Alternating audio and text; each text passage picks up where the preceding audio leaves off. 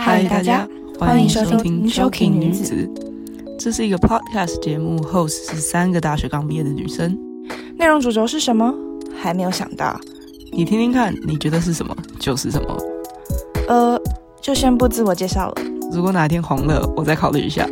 哦，对，不要忘记去追踪我们的 Instagram 哦。Choking 底线 Pod 二零二零 C H O K I N G 底线 P O D 二零二零。好啊，节目开始，Enjoy。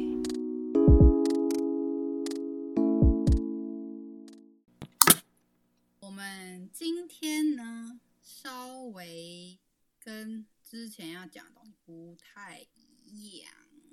前阵子不是英国女王的老公，就是那个菲利普亲王过世吗？嗯，对，那一位差一岁就可以成为人类人瑞的呃老先生，九十九岁过世的，对，蛮蛮厉害的。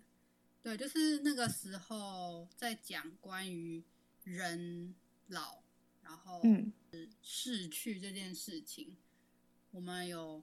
就是稍微分享一下，然后就发现说，哎、嗯，其实这件事好像也可以 bring up，也分享给大家听。因为我昨天才听到说，台湾如果生育率再继续这样子的话，好像再过个十年，我们的人口就会从两千万，我们人口好像是两千万多，变成一千万多多多这样。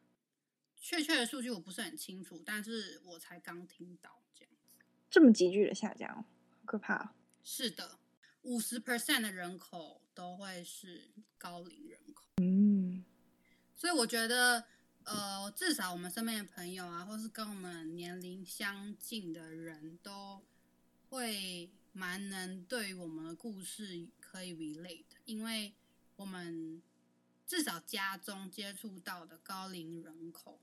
爷爷奶奶吧，你说大概就是家里面一定会有，对对，因为科技进步，然后医疗也进步嘛，所以人在过去的这一百年中，平均寿命一定是有提高啦。嗯，对，那给大家一个 reference，就是台湾人现在平均寿命是八十一岁。哇哦，真的哦，所以其实是对，所以其实是非常的长寿的。我从我刚第一个想法，你讲八十一岁的时候，我心想说：哇，我要活到八十一岁哦，有点久。想想我现在也才二十几岁，我要活到八十一岁。对啊，哇，好。其实就算你不想要活，我们还是会要活蛮久的。没有错。对，因为医医疗实在是太进步，对，所以就是我们想要来聊聊关于。人老了会遇到的事，嗯、然后特别是从我们身边接触到的家人，你们看到家里的长辈啊，就是我觉得特别有感触，是因为可能我们可能高中，然后进大学，然后最后现在毕业出社会了嘛，就是这样，应该算是有五年以上的时间，所以在这个我们正开始。往就是要飞的年纪，然后开始要就是发展自己的年纪的时候，看到他们老去，其实应该是会有蛮多感触的吧。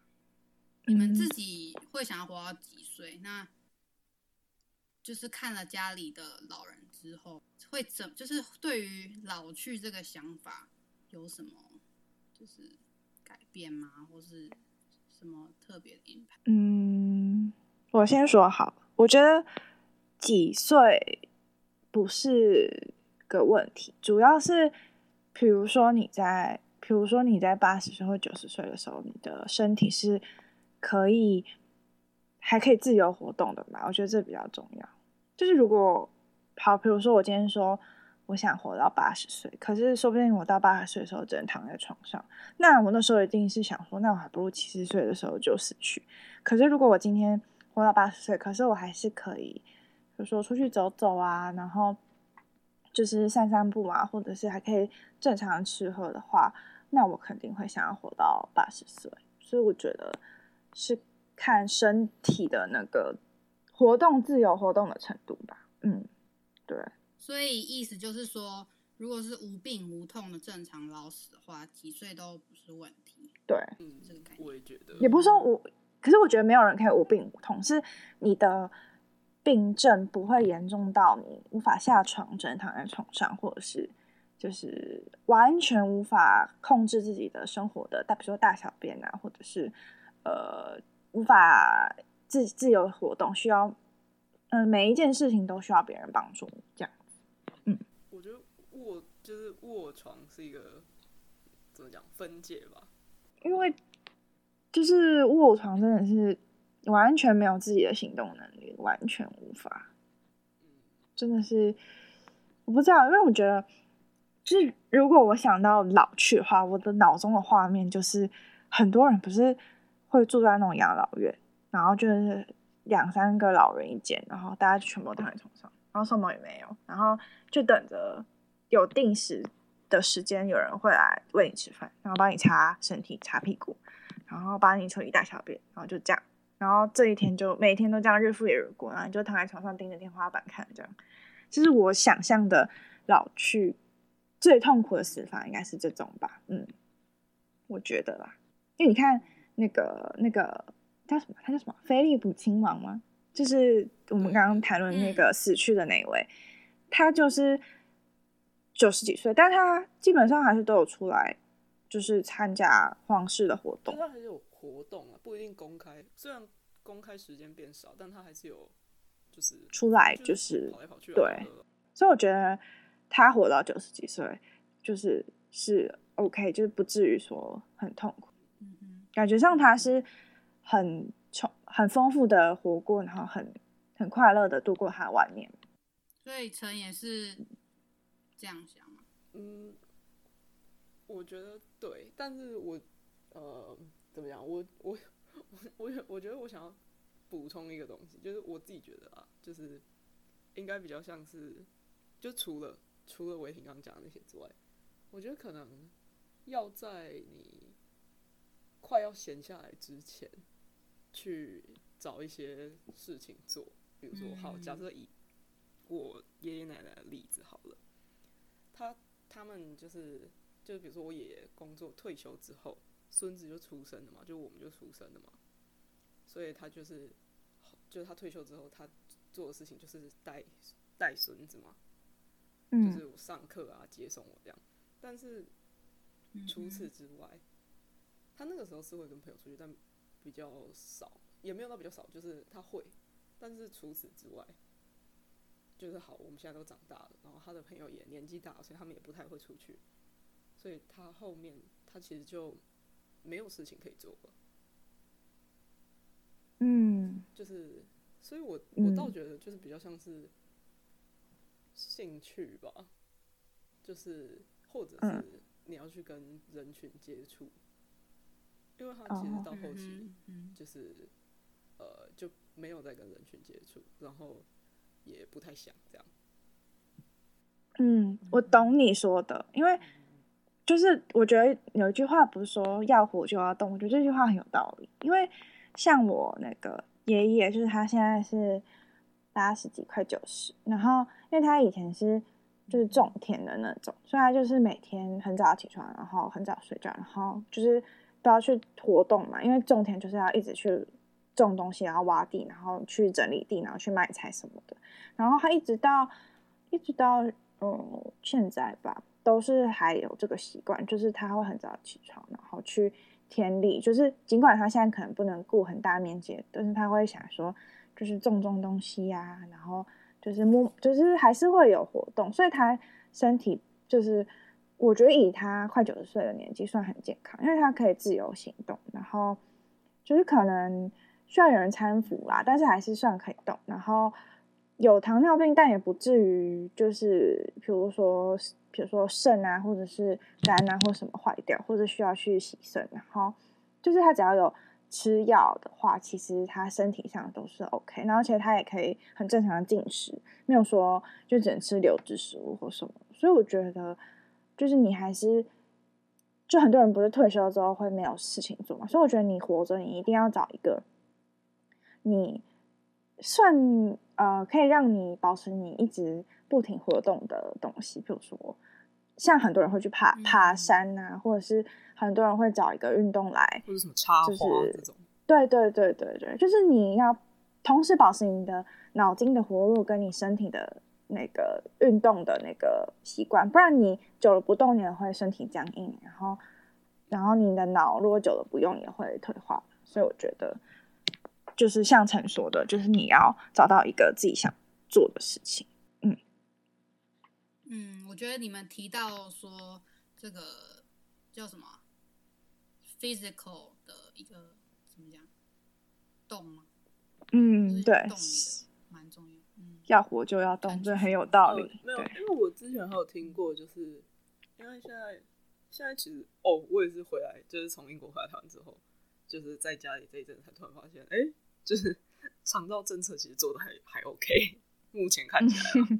因为他好像更新，然后好，这个重点，因为有这个政策，所以他们常就是比如说会有什么社区中心啊，然后那里可能是有一些什么课让老人家去上，嗯，然后但我觉得甚至你人到哪里，你不想上那个课也没有关系，就是你至少到那里你会遇到别人嘛，那你就可以讲点话，或者是你去看人家在干嘛，嗯，我觉得至少这样子也是好的。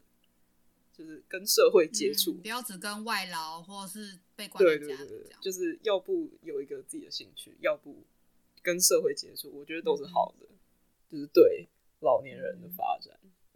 我觉得这类的活动除了帮助你的身体，也是身也是心灵上。对对对，我觉得心理上也是很重要。就是要怎么说，就是人好像。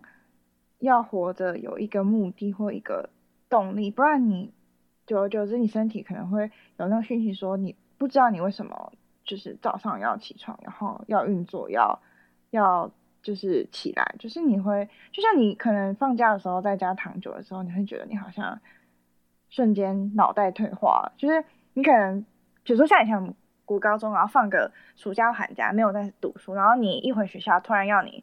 考试或是要你读很大量的书，你会突然觉得你脑筋转不过来，是一样的意思吧？就是你没有去用它，它就不会保持那个在一定的程度，是这样说吧？嗯，对。还有那个什么，暑假放完刚回去学校，那个写字都写很丑。对，因 为太久没有写字。对，就是就是要一直不停的去练习啊。嗯，我觉得你们说的就是说。如果你开始生活没有目标，然后有一点自我放弃的时候，就是真正的就是身心都老化，然后可能就比较有容易有风险会就是离开这个世界。不知道？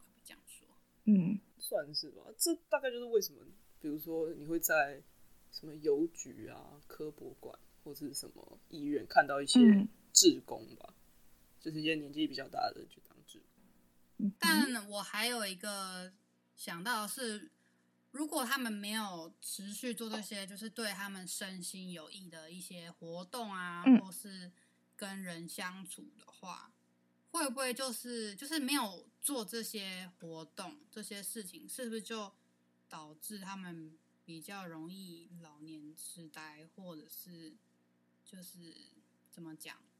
脑袋钝化吗？然后健忘，嗯，我不知道可不可以这样讲。一部分吧，我觉得一部分，一就是如果他没有，我觉得一部分算是吧。嗯，我我举例来说好了，就是在我的教会里面有一个牧师，然后他以前是数学系的教授，然后就是数学系的教授，就每天都要用脑啊，所以肯定不是我们正常人会觉得说。就是会很快退化脑部的一个人，或是会得，比如说阿兹海默症，或是怎么样的人。然后，但他后来退休之后，不久后就得了，你叫是呃帕金斯，哦帕金森，就是嗯，对对对对，我我忘记全名了，怕，对对对对对，然后会渐渐的忘记东西，然后会说话会吞吞吐吐，然后脚就是想迈出那个步伐，但迈不出去的那种，就是。你会觉得他是最不可能会有这种得到这个这个病的人吧？因为正常来说，他这么聪明，用脑筋又用这么多次，所以他应该不会。对，那他就会。嗯、那可能一般人不太会得这种，因为他们一般人也不会用脑过度，也不会怎么样。但是就是我觉得有时候是几率的问题啊，嗯，也不说每一个人都对对对不动就会怎么样，但是真的不不动你一定会怎么样，但是。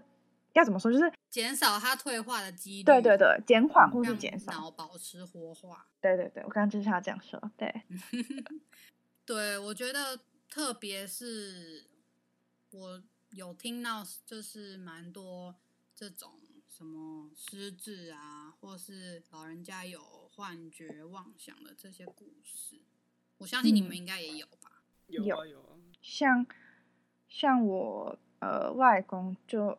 应该说，我外婆、外公都有。所以我外婆先过世，所以我外婆在比较后面的时候，她就会有，就是哎，突就是一直觉得有什么事情忘记，但想不起来，或者是他会突然忘记要怎么拿汤匙或怎么样，就是会有这样子的情况出现。对，嗯。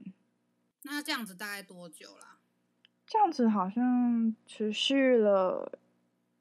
一年半吧，然后一年半之后他就过世了。对，嗯，但是我觉得那个过程是很痛苦的，因为他是慢慢慢慢的忘记，不是以一个瞬间全部忘记，所以他其实也可以感受到自己好像越来越不行了，越来越怎么会忘记这件事情？怎么会忘记这个人是谁？怎么会忘记我东西放在哪里？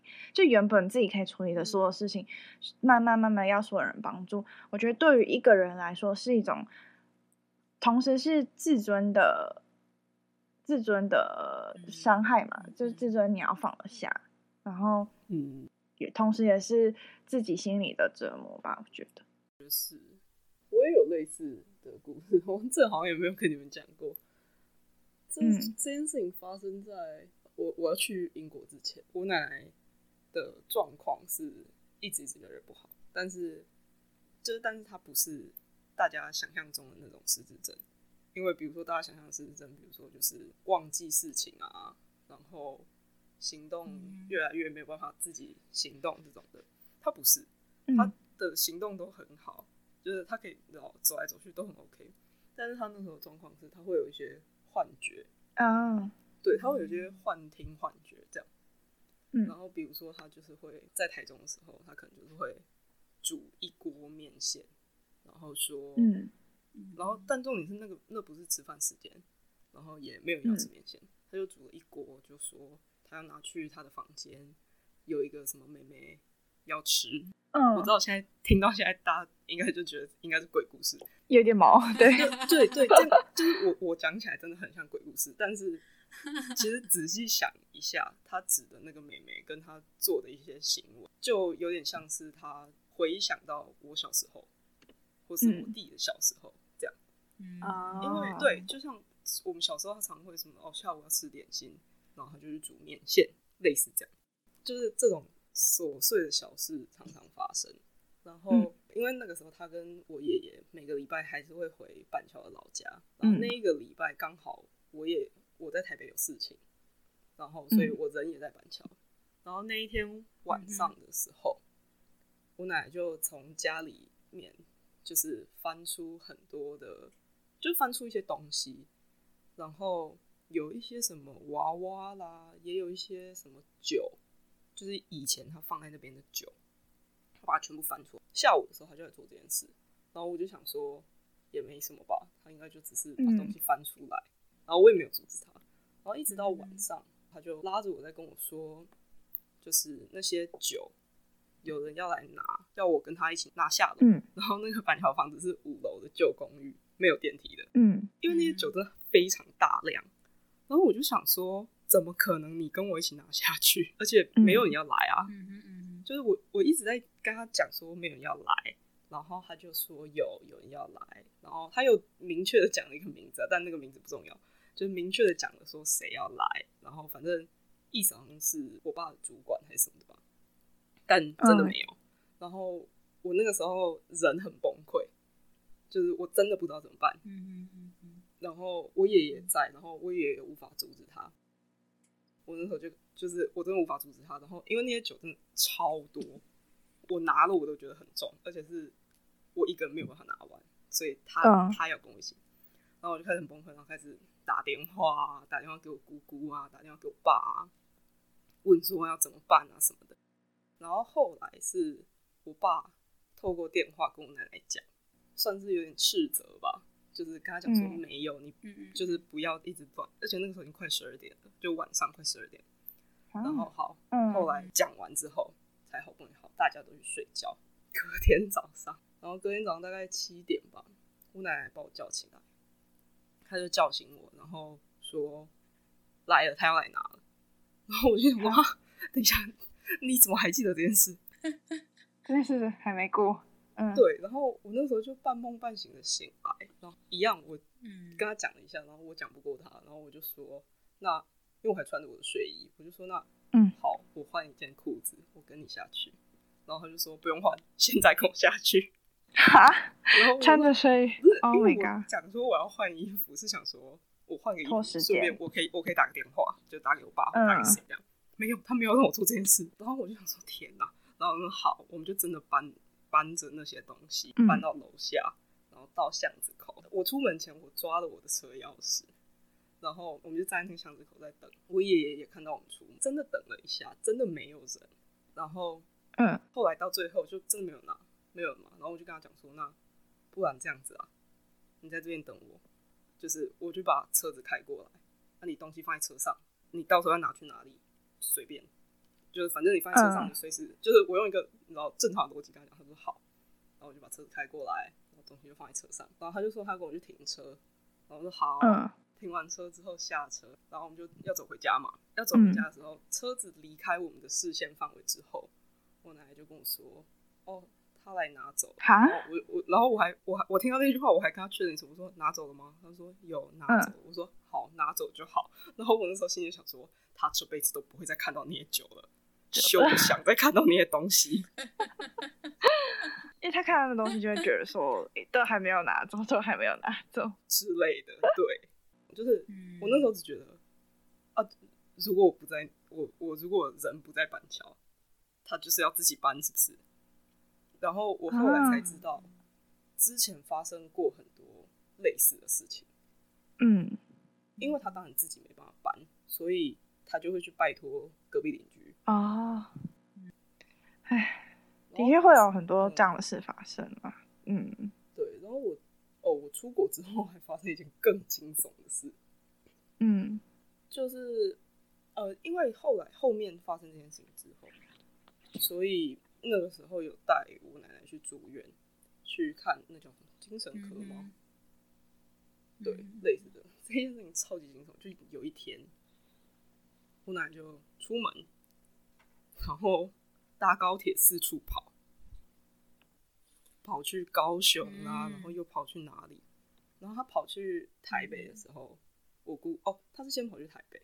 然后我姑姑就去跟，所以所以他整整个旅途都是自己一个人，不是他他跑到台北的时候，我姑姑在台北就跟着他，然后要把他带回台中。哦，那是他的第一站。对对对，这样子，就把他带回台中。哦，好。然后后来我姑姑不知道怎么样，反正呢跟跟丢了，然后但他的手机有一个什么定位系统，嗯，然后我们就看到他又跑去高雄，又跑去哪里哪里，然后到了晚上。就看到他那个定位跑回板桥，嗯，就是回到他板桥的老家。然后那天晚上我爸下班嘛，然后我爸就是很气，然后跑回板桥要去把他带回来。然后，嗯，他而且重点是因为他的状态是，就是比如说你们或任何人在路上看到他，不会觉得他是生病或怎么样。哦，就是很正常的外表。对对。那个时候我爸到板桥的时候，我爸一直叫他开门，一直叫他怎么样，然后他就也不敢讲话什么的。嗯、后来他终于开门了，我爸看到他拿着他的护照，他把护照藏在他背后。他要出国。然后那个时候没有，因为这件事情没有，就是是后来我回台湾之后，我妈转述给我听的。我那时候听到这件事情的时候，我差点没吓死。我就说，所以他如果爸爸没有赶上的话，他是不是跑去机场了？有哎、对，好可怕。对，而且重点是，机场的小姐不会觉得他怎么样。他如果一个没注意机票卖他，他就真的出国了，真的飞走。对，很恐怖哎、这件事情我现在想起来我还是鸡皮疙瘩。那当下你爸去的时候，他没有认不得人，他只是没有没有想要执着于做某些行动这样子。对对对，他也是知道是他儿子啊，对吧？嗯，就是我们不是有讨论说今天要讲这个话题嘛，然后我就有稍微去看一下关于这个失智的部分，嗯，才知道说除了你开始失去一些记忆以外，会有幻觉或妄想跟一些奇怪的执着，然后我看到了。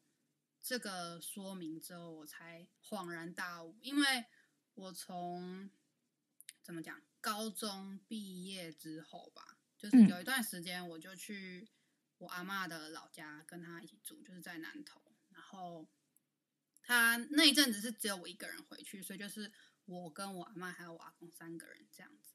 嗯，然后那一阵子，他每一天都要我跟着我阿公，因为我阿公是一个。闲不下来的人，因为他前身是法务部 slash 律师，所以他一定会给自己找事做。Oh. 所以他从早上五点就会去旁边的国小跑步啊，然后可能下午会再去爬个山什么，就是他会积极给自己制造一些让他动起来的事情。嗯，对。除了政论节目让他活化脑部之外，他身体上他还有计划一些事情，这样。对，然后。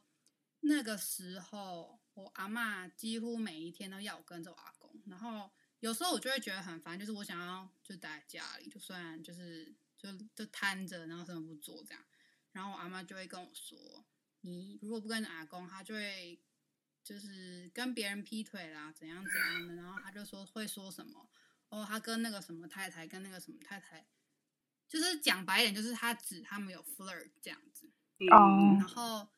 那时候我当下听就觉得哭笑不得，这样，因为就是我被他逼着跟我阿公嘛，所以我就知道说并没有这些事情，然后就算有交流，也只是正常的交流这样，因为毕竟大家都都住在乡下，一个邻或是一个里，就是你彼此都互相认识，然后会稍微聊个就是一些天吧，对，嗯，对，就是会聊一些正常的，这样说哦，你家的孙子最近好吗？他是回来什么之类这种，对，然后。当下我只是把它当做一个好笑的故事跟我爸妈分享，然后我是看完了这个关于失智的这个这个说明之后，嗯、就是它里面就有特别提到说，除了我刚刚讲了说什么哦健忘啊、幻觉、妄想，会有特别的执着，然后他举例就是会一直怀疑他的老板出轨，嗯。哦，然后对，所以我的恍然大悟就是啊，嗯，原来是这样。这个执着，在我在英国的时候，好像在家里有发生这件事，就是反正长照的人员每天会来我们家，就那个时候，嗯哼，反正是一个就是中年的一个太太吧，然后反正有一天开始，然后我奶奶就开始很生气，就是就觉得她是小三，然后我们家这样，然后甚至到他直接把他就是赶出去。然后把他关在门外，这样。嗯嗯嗯，对对，类似这种事情啊。顺便提到，就是那一个长照人员，就是我奶奶现在不会，就是那个长照人员最近又回来到，但我奶奶蛮喜欢他的，就是所以我觉得这种事情是一阵一阵的。嗯，我那时候看到他也是说一阵子会有这个，就每一阵子状况不一样。对啊，我外婆那时候也有这样子，她就觉得外佣一直在偷她的东西，然后就把外佣赶出去锁在门外面什么的。说什么她就是有偷我钱什么之类，可是其实他根本房间里根本就没有钱啊，钱都是就是我爸妈或者是就是其他他的小孩在付，就是没有没有给他整的钱。他就说什么哎，他有偷我的什么金条，偷我的什么什么什么之类的，然后就是说什么他一定是别人派来的什么间谍什么之类的那种，就是会有这种类似这种故事情况。对对对对，然后可是过一阵子之后，然后那可能。那个外佣就是后来他可能要回去，回去他的国家嘛，然后之后他又说什么，哎，那个谁谁谁怎么不见了？他不是要来照顾我吗？怎么又换一个人？什么你们是不是把他逼走什么之类？就是他觉得是我们其他人叫他走，不是他的问题什么的。他说什么我很喜欢他什么的，对，就是会有这种情况。嗯，你也不知道为什么，就是会，真的是一阵。对，我觉得老人家对他们。就是有老伴一起老去，会有一点小麻烦，但是如果没有老伴，好像也会有一些麻烦，就是好像两者都是嗯，都有一些小麻烦。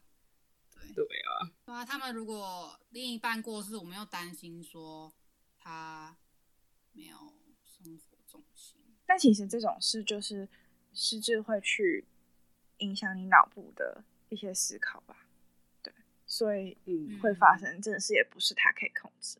但我觉得那个都是算是比较前期或是一阵子的症状，因为像我阿妈现在就没有这个问题，她就是没有这个执着，她就只是健忘而已。嗯，对，所以我其实蛮担心未来会出现就是幻觉跟妄想。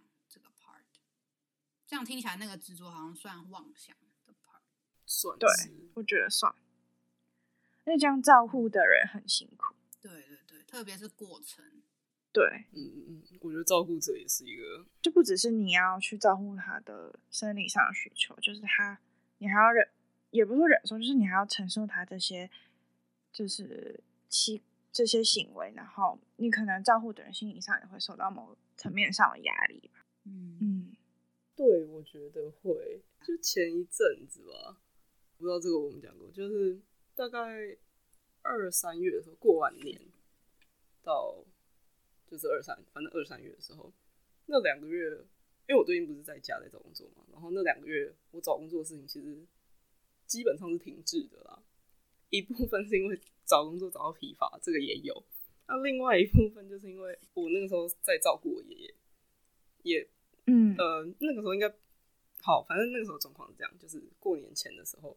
我奶奶去就是住院，住了蛮长一段时间。啊，本来有看护啊，看护就跟着她去医院嘛，所以家里就剩下我爷爷，然后跟我。然后那时候一刚开始的时候，其实呃没有什么状况，因为我爷爷就是他其实是可以拿拐杖，然后行走是很 OK 的这样。然后我那时候要做的事情其实没有没有什么特别，其实就中午热菜给他吃，然后。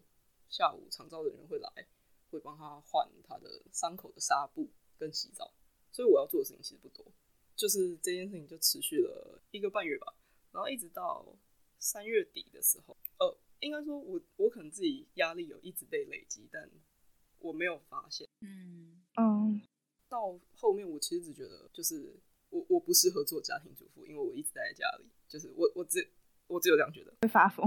对，他一直到有一次他要回板桥办事情，就是他有一些什么银行的资料要改啊什么的，所以那一次就是我跟他坐高铁到台北，嗯、呃，到板桥，然后找我姑姑办了一整天的事情。然后他办了一整天的事情之后，他就是很累，真的很累，我也很累。然后我们回来台中之后，他那一天星期五，他星期五晚上几乎没有睡觉，就是老人家晚上不知道为什么就是。可能白天晚上分不清，所以他那天晚上没什么睡觉，嗯嗯，不睡。然后对，对啊对啊对啊。然后星期对，然后星期天呃星期六的时候，中午我要叫他起来吃饭的时候，他叫不起来，就是反应很差，也没有办法跟我对答。然后那时候很紧张，然后我就赶快打电话给我妈，嗯、然后我妈就赶快回来，然后扶他去吃了一点东西之后，就扶他上去睡觉。然后我妈还跟我讲说什么，呃，下午长照人员来的时候，让他多睡一下，不要那么早叫他。然后他好，嗯，然后因为我妈要去接我弟，所以后来他就出门了。然后那个时候我要上楼到我房间做事情，哦，我也房间在二楼，我房间在四楼。我要上我房间做事情之前，我还要去看一下，因为他其实才躺下去睡没多久了。嗯，做事情做到一半，我就突然听到有一个微小的声音在叫我，就说“弘毅”，就是一个微小，真的是微小的声音。然后我就想说，嗯、我我没听错，我就快步下到二楼。哦，下到二楼差点吓死，他倒在地上。我看到后面是立起来，他倒在地上，倒在地上。然后，对，然后我那时候看到他，我就想说，然后我我就是我第一，就是反正我就问他有没有撞到，有没有怎么样，然后他就说没有。嗯，然后我，然后我我试图要把他拉起来，但我也不知道怎么拉，然后我也不太敢动他，然后我就一样赶快冲去打电话给我妈，然后我妈呢就赶快送完我弟之后就赶快回来，后来他就是。然后我们还问他说，为什么会起来啊啊，你为什么不等一下啊什么的？然后后来长长照人员来，然后因为他就是没有睡嘛，所以后来晚上我妈看他太累，就跟他说：“那不然吃就是吃安眠药好不好？”然后他说好，然后所以他星期天一整天都昏昏沉沉的，因为他前、嗯、就是星期六晚上吃安眠药吧。我跟你讲，这个故事还没有结束，这个故事非常长。然 后 后来呢？后来我就想，好，星期天他该吃饭的时候，有叫他起来吃饭，然后他早早去睡觉。我想说应该没问题吧。然后因为他星期天精神不好，因为吃安眠药嘛，所以我就想说，那跟我妈讲，就是星期天晚上就不要再吃了。他真的没吃。然后星期天晚上他就醒来，十二点的时候吧，他就坐电梯上来我房间。晚上大家都睡觉，然后我就想听到有人敲我房间的门，然后我心里想说。应该他上来了，然后我就赶快又开门，然后就问我现在几点啊，怎么样啊，现在在干，就是到底早上晚上啊这种的，嗯，然后我看到他，我其实有吓一跳，嗯、然后我那时候就把他就是跟他讲，讲完之后带他回房间，然后因为我怕他就是又跌倒，嗯、我本来要扶他回床床上，然后他就是讲说他躺很久了，嗯、就是不想再睡觉，然后我想我就说那不然你坐在这里看电视，就拉了椅子让他坐在这里看电视。嗯坐在旁边看电视，好，然后上楼，我我要睡觉嘛，但其实我也睡不着，因为 他没有他没有躺回去，我真的睡不着。任谁遇到那种事情，一定睡不着，我也睡不着。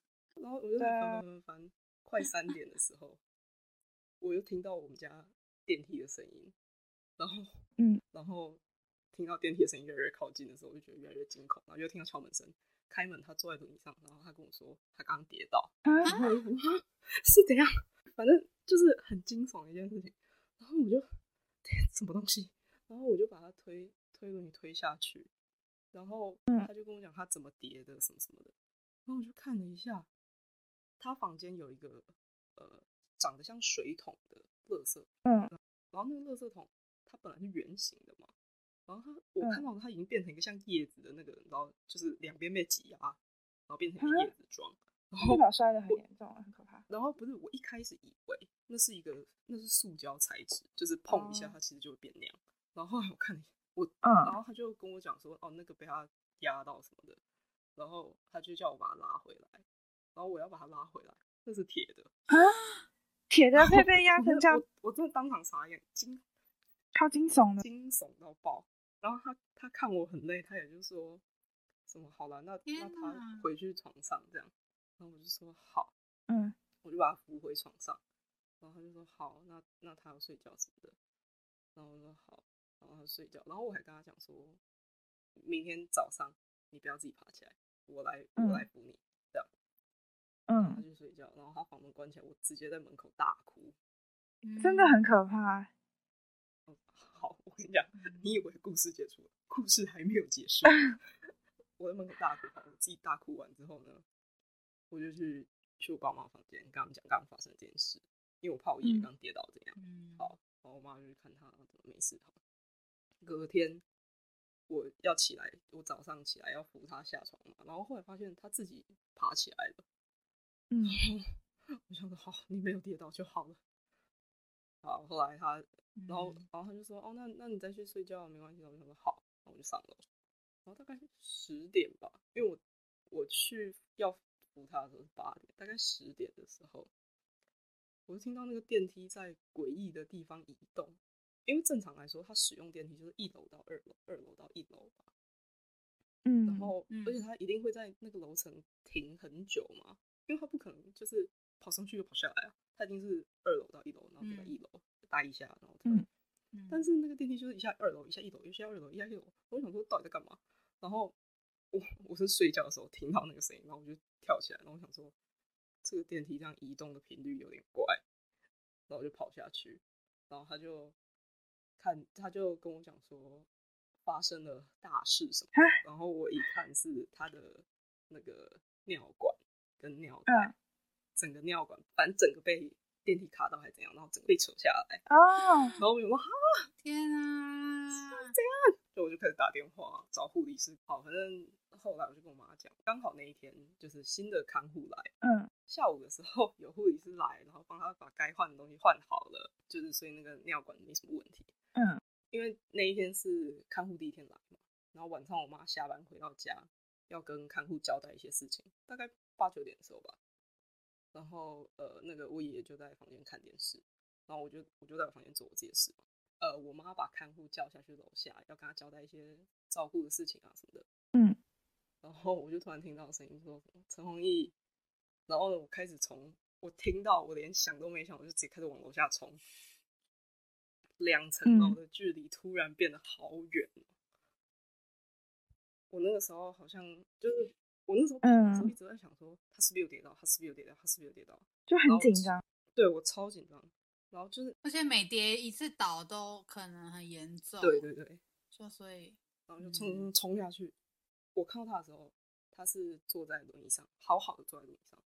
到他房间的时候，我就跟他对看，然后一样，我直接崩溃，我直接开始大哭，真的就是原地很大哭。嗯，就心理的压力问题。对，而且我就对着他喊：“你你干嘛啦？你做什么啦？”这样。嗯。然后，因为那个时候我妈跟看护到楼下，其实根本还不到五分钟，然后他们就跟着上来，就是就跑上来。嗯然后就想说是不是跌倒，是不是跌倒？嗯，我觉得最被吓到应该是那个看护，因为他第一天来，然后就看到我原地崩溃，然后大哭。然后那个时候，然后我爷爷也吓一跳，然后我妈就很气啊，想说到底怎么回事，是怎么样？然后我爷爷就说、嗯、没没有啊，就是他只是就是只是遥控器离他比较远，他想要请我下来拿遥控器，其实就是没什么大不了的事情啊。然后。那个时候我在原地大哭，是大哭到我自己有感觉到换气过度的那种感觉。哦、嗯，然后后来我是过了好一阵子才平复下来。嗯，所以这个故事告诉我们，就是其实照顾者压力，心理压力很大，超大。就是我我一开始自己真的没有没有觉得，是到就是那可能那那一个星期吧。就可能那一个星期我也特别忙，或怎么样的。我觉得这种是累积耶，你可能照顾的当下你没有去想那么多，可是你慢慢一点一点累积之后，你就会会在某一个瞬间就是真的会爆发。嗯，对，我觉得应该是这样。而且会不会是就是他就是嗯，特别是像如果老人家叫你的时候，你可能没办法，不太能分清楚说到底是怎么回。就是他叫你可能是小事大事，对对对，他们对对，就是他们自己可能会不觉得，就是他们应该要有一个，就是可能叫你也不好意思，所以他声音也会就是哦，可能就小小微弱，不管是大是小事，他也没有特别去注意说哦，他讲的方式、传达方式是不是有不同，对，所以照顾人就会很七上八下。哦，对，然后那阵子就是应该说，因为我们家我们家有电梯，然后电梯有声音，但电梯的声音是怎么讲？就是假设我现在，假设我现在在我房间好了，然后我可以听得到电梯的声音，但是以正常状况来讲，嗯，就是我睡觉不会被他吵到，他有声音，但他，嗯，它不会影响我。但是那一个星期，就我刚刚讲的，就是他去台去板桥办事情的那那一阵子前后。我是听到我对电梯的声音很敏感，因为我房间在比较楼上嘛，所以电梯要到我房间一定会有比较长的声音，比起一楼到二楼，二楼到一楼。嗯，然后那一阵子有一天是早上八八八点左右吧，然后我就听到电梯的声音离我房间越来越近，然后我就跳起来，然后门打开，然后电梯门也刚好打开，我爸走出来，我爸就看着说：“啊，你干嘛？”然后我就 就是我也还没醒，然后我就看着他，我就说：“哦。”没有，我以为是爷爷。就是那一阵子，我对、嗯，就是我很怕电梯的声音，因为你会觉得说，是不是要发生什么事情？是不是又怎么了？应该说，他只要跑上来，就是如果我爷爷要跑上来找我，通常都是有什么事情。对，所以我那一阵子真的很怕电梯的声音。可以理解，对，可怕。对，所以家里如果老人家有，比如说什么阿姨在照顾爷爷奶奶什么的，大家互相体谅一下。对，我觉得真的很佩服他。嗯。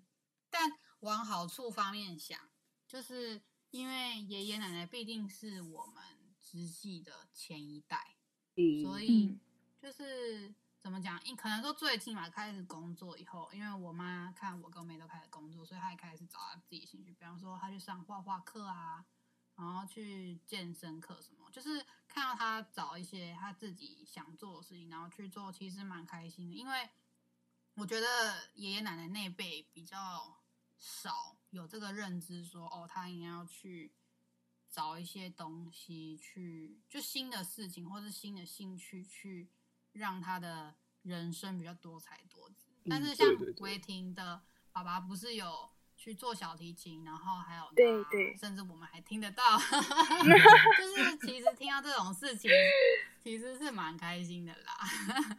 就是我们的爸妈好像有活得比较不一样的感觉。对对对，这是真的。对啊，像陈陈的妈，虽然现在不能出国滑雪，现在还找了很多新的兴趣。你妈真的很厉害耶，真的。佩服她，对对，蛮厉害的。像陈刚刚讲的那个，我就想到，就是那时候我呃外婆，就是她没有是我奶奶，然后她就是因为我妈之前是护士，然后后来她就辞职没有做嘛，所以家人就觉得说有一个有护护理背景的人去照顾我奶奶的话会比较好，所以呢，我奶奶一直都是我妈在照顾，然后照顾到很后面，就是有一天就突然。就是住院，然后医生就说要开脑，因为脑好像有什么，就是血栓还是什么之类的，反正就是会影响他，就是吃饭或者什么，就是他会变得渐渐是不能说话或什么，所以就是要开刀。然后可是因为奶奶就年纪大，医生有说就是开刀也不一定能就是解决所有的问题，那也有可能有危险。可是到时候那时候全部人就决定说要开刀，然后结果后面。开完刀后一个礼拜又好，结果一个礼拜后又恶化，然后就进加护病房，然后就是进加护病房之后就可以看到，每次去看我奶奶就是越来越糟糕，越来越糟糕。然后医生说就是年纪大，就是没办法修复回来，然后就是也不是说就是开刀怎么样，或者是本来就不应该开刀什么，反正就到最后面结果是，就奶奶就。过世嘛，然后后来就是家人就会怪我妈说：“哎、嗯，你怎么一个护理背景的人，就是你可以怪，就是却怪他说你怎么可以把他照顾到就是他去世，是不是你做错什么，或是你没有好好的去顾他的，就是生活其实没有去注意他的生理的状况什么，所以我妈那时候就压力超大，因为她也会觉得说是不是他的问题，所以导致。”就是我奶奶过世什么的，所以那时候我奶奶过世很长一段时间，我妈就是没办法走出这个，因为说这个阴影中，因为她身边的所有亲戚可能有心无心都要问这个问题，说，哎，是不是谁的问题？是不是谁有没有照顾好什么的？看到我妈就会说，哎，怎么会这样子什么的这样，所以我妈那时候压力超大。就我记得一幕是，就是我奶奶要去火化的时候，然后我们家人不是要在那个。火化的地方前面，就是在那边等，然后我奶奶的就被推进去的时候，然后我妈就崩溃大哭，我爸也大哭，然后我就看到第一次看到，就是平常你不会看到你爸妈这么脆弱跟不坚强的样子，然后我就看我爸妈，那瞬间我就觉得原来他们就是可以这么的，就是这么的脆弱，这么的不堪一击的感觉，然后我是。在就是我是看着我爸妈，然后我是想哭，但我哭不出来，因为我会觉得说，如果今天连我也崩溃也哭的话，那我们家要怎么办？然后我就从头到尾都，嗯，也我不知道是就是有一股力量，就是就是肯拉着我说我我不能哭，我不要哭什么的。然后我就是也看我爸第一次看我爸哭成那样，就是爸爸在大家就是在平常的时候，就是一个。不会轻易表达情绪的人嘛？那可是我爸就大哭的那种，然后我就觉得第一次有这么无助的感觉，所以我觉得照顾的人真的是承受了非常我们无法想象的压力，真的很可怕。嗯，就是其实到就是到后期照顾者也，呃，我觉得可能是那一阵之后，我才有感觉到人家讲说就是。你要好，他才会好；你不好，他也不会好。嗯、所以你要把自己顾好。就是我奶奶那时候住院的时候，然后那一天刚好我我去医院，我我顾他这样，然后他要去那个手术室，然后就有一个志工来，然后反正推他推床带下去之后呢，就跟我讲说怎么程序怎么样，讲讲完之后，然后他就说我们那个楼下有就吃饭的地方在哪里，他就后面也讲他吃饭的地方，然后我那时候心里想说，可是我就是那个时候大概一点吧，然后我就我就想说，嗯，可是我我还没有很饿，我我可以不用去吃。他就说：“你你不要担心啊，他在里面，等下要手术，护士、医生都会处理好。你要把你自己照顾好，嗯、你才有力气去照顾他。”真的，嗯，讲的真好。就是要，就是你可能不饿，但是你也要先吃，为了你等一下，对对对，可以有体力、有精神在那边等他，或是要去照顾他，真的。对，我觉得其实照顾者的，就是自我调试蛮重要的。其实我每次看我妈照顾我阿公阿妈，我都会觉得，就是她应该要多把自己照顾好一点。就是不只是调节自己的心理压力，也有就是，就是因为我阿公阿妈是这样往返南投跟台北嘛，嗯，所以我妈通常在他们离开台北的时候，她就会整个就是身体垮掉啊，或者是就是就是。可能感冒什么之类，所以我就觉得，就看他这样子长期，就是从高中之后到就是大学，还有我现在出社会都是这个这个一个 cycle，然后我就觉得其实他应该要多照顾好自己，所以当有更可能更危急的状况的时候，才可能面对吧。嗯，对对对对，这倒是真的。嗯，因为老人家真的。你很难去预测他到底以后会怎么样。嗯嗯，对吧？好，我觉得今天这样蛮好的。有点沉重的话题。就我觉得我们可以这样讲一下家里的事情，其实就是把这个故事讲出来，虽然说很沉重，可是。我觉得只要有讲出来，都是一种抒发啦。嗯，就是对，我觉得你如果讲出来，你也知道怎么整理，然后让你的脑里的思绪，就是透过表达的方式，可以就是能够出来一遍嘛。我觉得多少会就是比较能调试。嗯，对对对，对。所以如果最近有人在问我为什么找工作找那么久，我会叫他来听这一集。我从来听了两个月了，我会叫他来听这一集。哈哈，哎，对啊，我觉得我可以下一个，呃，我已经讲，我已经讲，我刚本来说我可以下一个小 ending。哦，你可以啊，你下，你下，你下，给你下，你有想法就下。